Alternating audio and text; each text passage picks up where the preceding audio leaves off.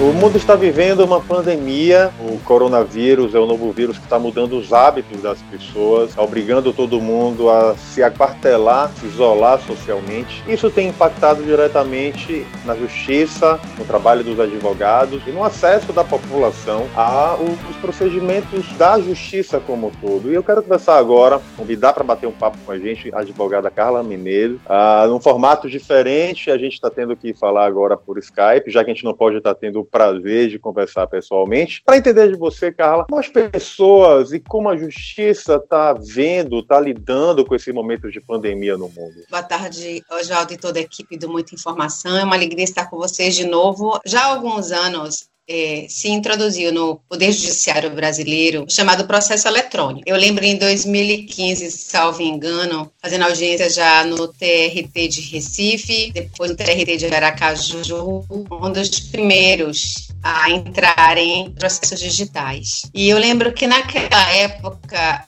isso causou um alvoroço muito grande. Então, ora, nesse momento de agora, olha só o que é que é processo é, digital, o processo eletrônico. Ele é o caminho da manutenção do acesso à justiça, pelo menos pela via da ação judicial, pela via do judiciário, formalmente dito. E por quê? Porque existem outras formas de resolver problemas. Já há alguns anos eu falo sobre o sistema multiporta de acesso à justiça. Isso não é uma, uma para que eu apenas use uma expressão. Isso é uma referência do Conselho Nacional de Justiça por conta da Resolução 125, que é de 2010, e que diz que são várias as possibilidades de acesso à justiça, ou seja, de obtenção de pacificação social, que é o resultado que se pretende alcançar através de um processo judicial típico. Mas a conciliação, a mediação, as negociações, a constelação, assunto que já falamos em outra oportunidade, estive com você na rádio, foi maravilhoso compartilhar da bancada do rádio. Um meio de comunicação que eu acho dos mais valorosos. Imagine hoje, por exemplo, se por acaso não tivermos sinal de TV ou de celular, quem é que vai nos valer? O bom e velho radinho. Mas eu creio que isso não vai acontecer, não. Então, voltando à sua pergunta, é claro que tudo está operacional na medida do possível. Se há isolamento social e é preciso, sim, atender a essa ordem do poder público, que a gente possa então usar com qualidade o que já foi colocado à disposição e referido em alguns casos isolados no Poder Judiciário como audiências por WhatsApp, transações através das redes outras como Skype, como Zoom, mas desde que depois o documento seja levado ao Judiciário para homologação por um juiz. Ou então própria forma de resolver entre as partes através de um árbitro, que é um caminho uma arbitragem, através da mediação, buscando sim um mediador, através do bom e velho diálogo entre as pessoas, né? Assim, tem casos onde um bom diálogo resolve sim um problema. E claro que há casos outros que somente uma decisão de um juiz resolve um problema. Então, acho que o desafio maior da população agora, vou usar uma expressão agora bem é, informal, mas eu acho que ela é eficiente numa escuta de público em geral, é o desmame da dependência exclusiva do judiciário na resolução dos problemas, sem desqualificar o poder judiciário instituído. Não é isso que eu quero dizer, é o contrário. Mais uma vez, havendo a necessidade de acionar a justiça uh, um advogado ou um cidadão comum, quais meios isso pode ser feito, já que a presença física geralmente é que dá o pontapé inicial nesse processo? Vamos lá. O que é que pode acontecer hoje em dia? Agora, por exemplo, se alguém está com uma situação e não consegue resolvê-la sozinho, seja por desinformação jurídica, seja porque já sabedor de que esse problema que essa pessoa tem exige a intervenção do judiciário, primeira coisa a fazer é entrar em contato com um advogado. Por exemplo, não sabe quem o advogado pode procurar? Dá um Google, pede uma recomendação de um colega, liga para o número da OAB. A Comissão de Prerrogativas da OAB está em pleno funcionamento com o número 24 horas de celular. Encontrou uma advogado, esse advogado, se estiver já disponível e atento ao bom uso das novas tecnologias em favor do seu próprio ofício, ele vai tentar reunir com esse cliente via WhatsApp, via Zoom, via Skype. Então, esse advogado vai buscar também essa tecnologia para manter o seu ofício, para manter o seu trabalho operante, é o que eu tenho feito. E vários outros colegas. Alguns, infelizmente, não sabem fazer isso, não buscaram essa informação, não buscaram essa especialização. E aí, então, se realmente for o caso de ajuizar uma ação na justiça, o processo judicial eletrônico está aí, as plataformas estão disponíveis. O Tribunal de Justiça tem as plataformas disponíveis, o Tribunal Regional do Trabalho tem as plataformas disponíveis, os juizados especiais têm as plataformas disponíveis. Então, não há impedimento para o ingresso de uma ação. Por exemplo, o meu trabalho ele está acontecendo. Ontem mesmo eu recebi aqui uma decisão que eu fiquei feliz. Ela me trouxe uma notícia excelente, esse despacho de um juiz de uma vara é, aqui em Salvador, e eu pude levar a informação para a cliente ontem à tarde pelo próprio WhatsApp. Então, eu recebi no meu celular a decisão pelo Push, que é um programa é, onde estou habilitada para receber as notícias dos processos, salvei em PDF no meu próprio celular e encaminhei para a cliente, uma cliente, uma mulher, pelo WhatsApp. Pelo WhatsApp ela me agradeceu, ou seja, em menos de cinco minutos a notícia foi baixada, eu encaminhei para a cliente, enfim, ela ficou satisfeita. Então, o acesso é possível. É claro que o próprio Poder Judiciário está se estruturando e se organizando para conseguir organizar esse serviço. Da mesma maneira que já vem tentando se organizar para facilitar o serviço, porque o serviço de fato não está é, bom, e aqui não é nenhuma crítica ideológica ou política, é apenas uma constatação, uma constatação de um fato. A demanda é muito grande, nós somos um país ainda muito beligerante, nós ainda temos essa mania de achar que somente um juiz pode resolver o nosso problema, como o Papa Papa, ou o presidente, ou delegado, é, enfim. Porque uma coisa é você eleger alguém para te ajudar a resolver, outra coisa é você terceirizar e tornar-se responsável. Isso eu confesso que não aprovo. Agora, as distorções do sistema judiciário, do judiciário brasileiro como todo, aumentam a desinformação e o medo da população. Até porque esse processo de modernização e de digitalização da justiça é recente. Sim, é recente e é grave. Oswaldo, eu passei particularmente pela experiência ruim de aguardar mais de um ano para um processo ser digitalizado. À época, eu lembro que eu cheguei a comentar na Corregedoria do Tribunal de Justiça aqui em Salvador, no máxima intenção de cooperação, se eu não poderia eu mesma providenciar no escritório, digitalizar os processos e levar os arquivos para o tribunal. Porque na medida que o tribunal decidiu por é, digitalizar os processos justamente para atender a um, a uma, a uma, a um projeto de aceleração das decisões, de qualificação isso é, foram muitos processos para serem digitalizados. E ainda existem muitos, o acervo é imenso ainda, porque a gente está falando de transformar um passado no acervo digital com a maior brevidade possível. Mas naquela época não foi, não foi dessa maneira que foi recepcionada a ideia. Eu não sei como é que está isso hoje, até posso apurar depois para te responder. Mas o fato é que é, há um divisor de águas, né? Então o acervo de processos físicos tende a diminuir, porque é, já tem cerca de, acho que um ou dois anos, salvo engano, aliás, um ano com certeza, de que todos os processos eles começam na plataforma digital. Então daqui a um tempo, se for possível resolver o passivo, isso é que é irrelevante. Eu, te, eu advogo há 30 anos, eu tenho processos muito antigos, é uma pena que eles ainda existam. Isso é grave. E o acervo é imenso de processos parados, você não imagina, dá até dó de imaginar que é, aqueles processos representam interesses de pessoas. Ali não é papel, ali são sentimentos, emoções, intenções, interesses de pessoas envolvidas em litígios. Mas fato é que daqui a um tempo a, a lógica é que só teremos processos digitais, processos eletrônicos.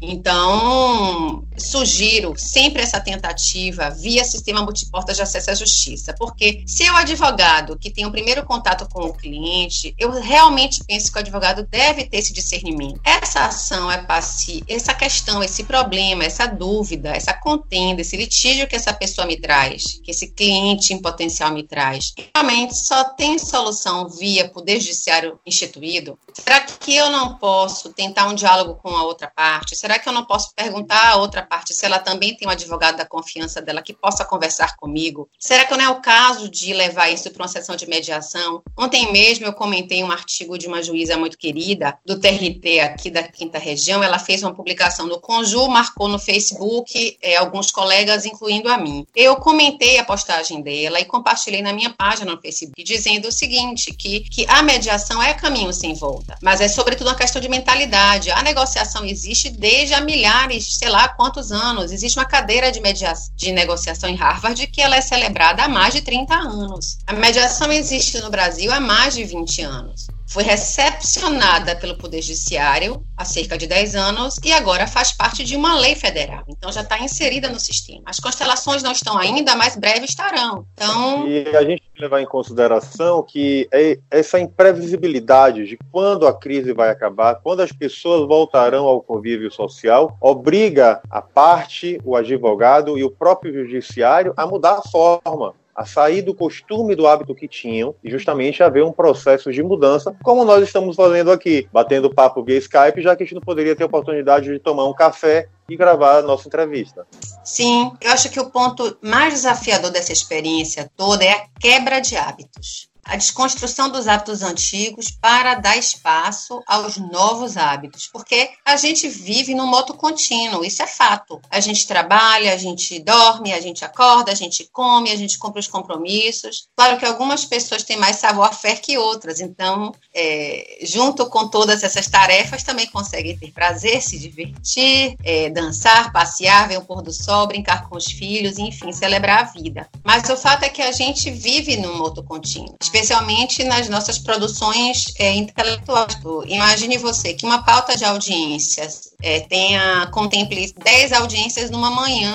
É claro que isso está colapsado. Os meus colegas, se me ouvirem depois, assim, me conhecem no cotidiano, sabem que isso não é uma crítica é, é vazia, ao contrário, é uma constatação pela experiência prática cotidiana. Então, assim, como é que dá para fazer uma audiência em cerca de 5, 7 minutos, por mais que o juiz se empenhe? Será que são todas aquelas causas que estão sendo levadas ali que realmente precisam da avaliação de um juiz que foi concursado, fez, se empenhou, está ali, recebe um salário que é voltoso. Então, assim, por que, que não especializa? Para que as causas mais realmente delicadas, que exigem maior detenção de atenção, julgadas pelo juiz, e as outras causas, eu nem refiro a simplicidade ou complexidade de matéria técnica, eu refiro pelo empenho das partes envolvidas em darem conta de resolvê-las com o apoio de seus advogados, né? Eu vivo experiências interessantes importantíssimas no escritório. Quando eu proponho, quando alguém me procura e eu proponho ligar para outra parte, 99% dos meus clientes dizem: não, a senhora vai ligar, não vai adiantar nada, não, que ele não vai querer conversa. 99% diz isso. Me desestimula o próprio cliente, como se ele não quisesse solução, entende? Por quê? Porque esse é um hábito, é uma força de hábito. Aí eu digo: tá bom, você não acredita, mas eu acredito.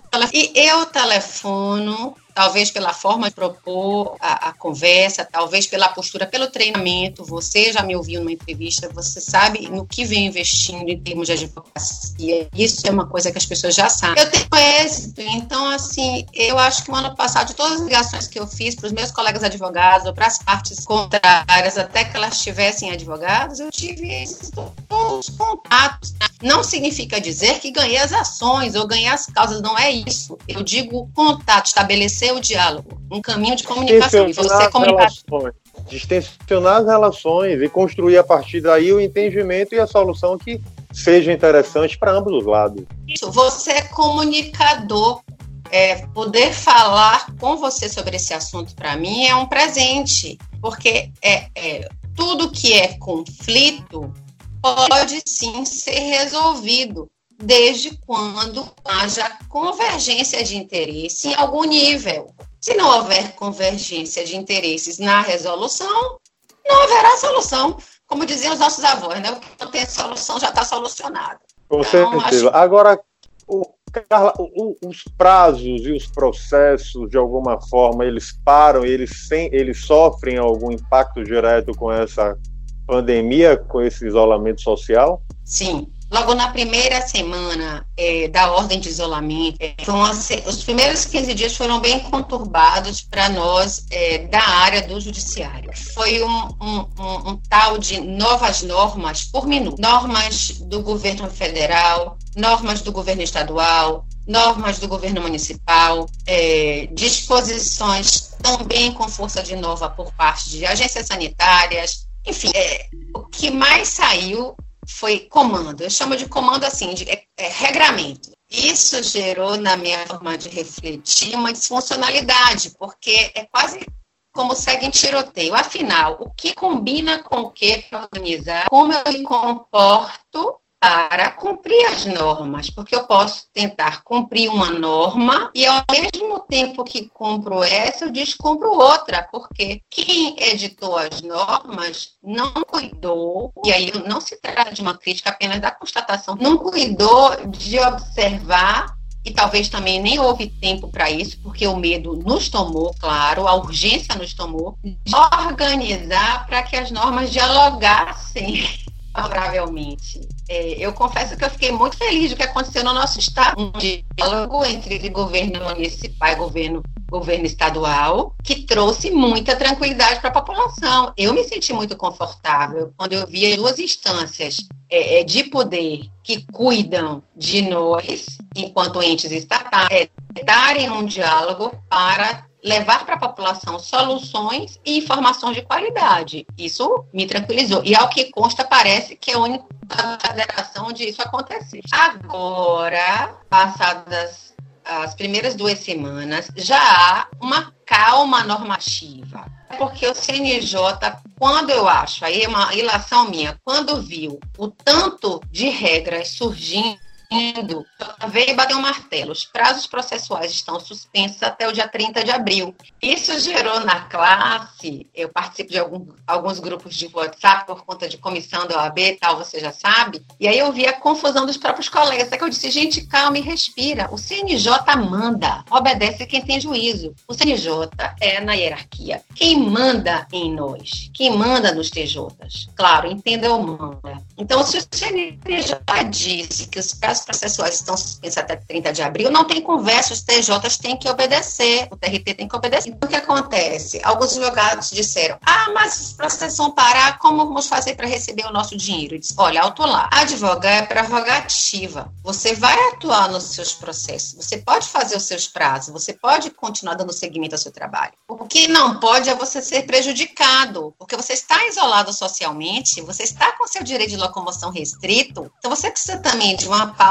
para você reorganizar o seu trabalho. Entende aquilo que nós conversamos sobre respirar para organizar as ideias antes de tomar as decisões e sair interpretando tudo é, atropeladamente e desinformando os familiares, desinformando os seus clientes, informando a população? É realmente é momento de, de, de calma. Agora, para finalizar, dá para a gente não falar de um trabalho que você tem, que é uma das mulheres mais importantes na Bahia, no trabalho de constelação familiar. A gente consegue falar em dois minutos para as pessoas a importância de conciliar e de levar essa prática da terapia holística para o judiciário? Nossa, que bonito você falar sobre isso. Eu vou tentar ser bem objetivo. Você sabe o que, eu acho que as constelações ajudam e ajudariam muito nesse momento? A, a, a romper os egos a quebrar as cristas para que a gente realmente possa praticar o princípio da cooperação, porque esse é princípio, meu amigo. Está lá na Constituição Federal do país, está lá no Código de Processo Civil, que é a caixa de ferramentas do advogado, que é uma legislação que foi recentemente colocada a serviço da sociedade, de 2015 fresquinha. Lá dentro tem os regramentos sobre mediação, Lá dentro se diz que se devem evitar todos os esforços para a resolução pacífica dos conflitos. Então, a constelação é um espaço de amorosidade. Ali todo mundo é igual. As dores são idênticas, os medos são idênticos, porque na constelação nada mais é, é colocado. Aliás, na constelação, tudo que é colocado em evidência é a nossa humanidade. Então, eu acho que seria excelente dentro do Poder Judiciário que as constelações pudessem ser vistas, como já estão sendo vistas, mas ainda mais como uma experiência de humanização, para que quando a gente for, por exemplo, atuar, advogado, juiz, promotor, delegado, defensor, servidor, conselheiro tutelar, toda essa turma trabalha e atua dentro do chamado Poder Judiciário, pudesse se compreender como partícipe de um todo maior. Aí ninguém ia atrapalhar a vida de ninguém, não, ia ser só sucesso. As constelações são muito eficientes, muito eficientes. Quem tiver qualquer problema, quiser buscar um advogado, você já deu alguns caminhos para que as pessoas deem, nem que seja um Google, busquem uma referência. É importante elas terem a consciência que, apesar dos prazos terem paralisado e do isolamento social estar acontecendo, a justiça não parou. Quem se não. sentir lesado por algum motivo ou precisar buscar, seja na defesa do consumidor ou em qualquer outra área, a justiça vai continuar atuando para tentar salvaguardar cidadão. Sim, liminares de saúde, direitos de ir e vir, questões de guarda e compartilhamento, questões de família nesse período de isolamento, quatro paredes dentro de uma casa, muitas questões surgindo, questões das empresas por conta da situação de não ter produtos, é, não ter é, portas abertas para vender produtos, tudo. Agora é a hora da advocacia mostrar o que pode fazer para colaborar com a sociedade. Obrigado. Acho que cada um tem que assumir o seu papel na sociedade nesse momento e se reinventar. Usar a tecnologia a seu favor, entender que o momento é grave, é sério, requer o isolamento social realmente, mas a vida não parou e não vai poder parar. Então, que cada não, um façamos a nossa parte e que a gente consiga sair mais fortalecido dessa crise toda. Essa é a minha oração diária, para que a gente possa entender, entender finalmente o que é que importa e seguir seguir juntos. Com Obrigada. Fé. Obrigado a você. Beijo grande. Um beijo a todos. Siga a gente nas nossas redes sociais e até o próximo podcast.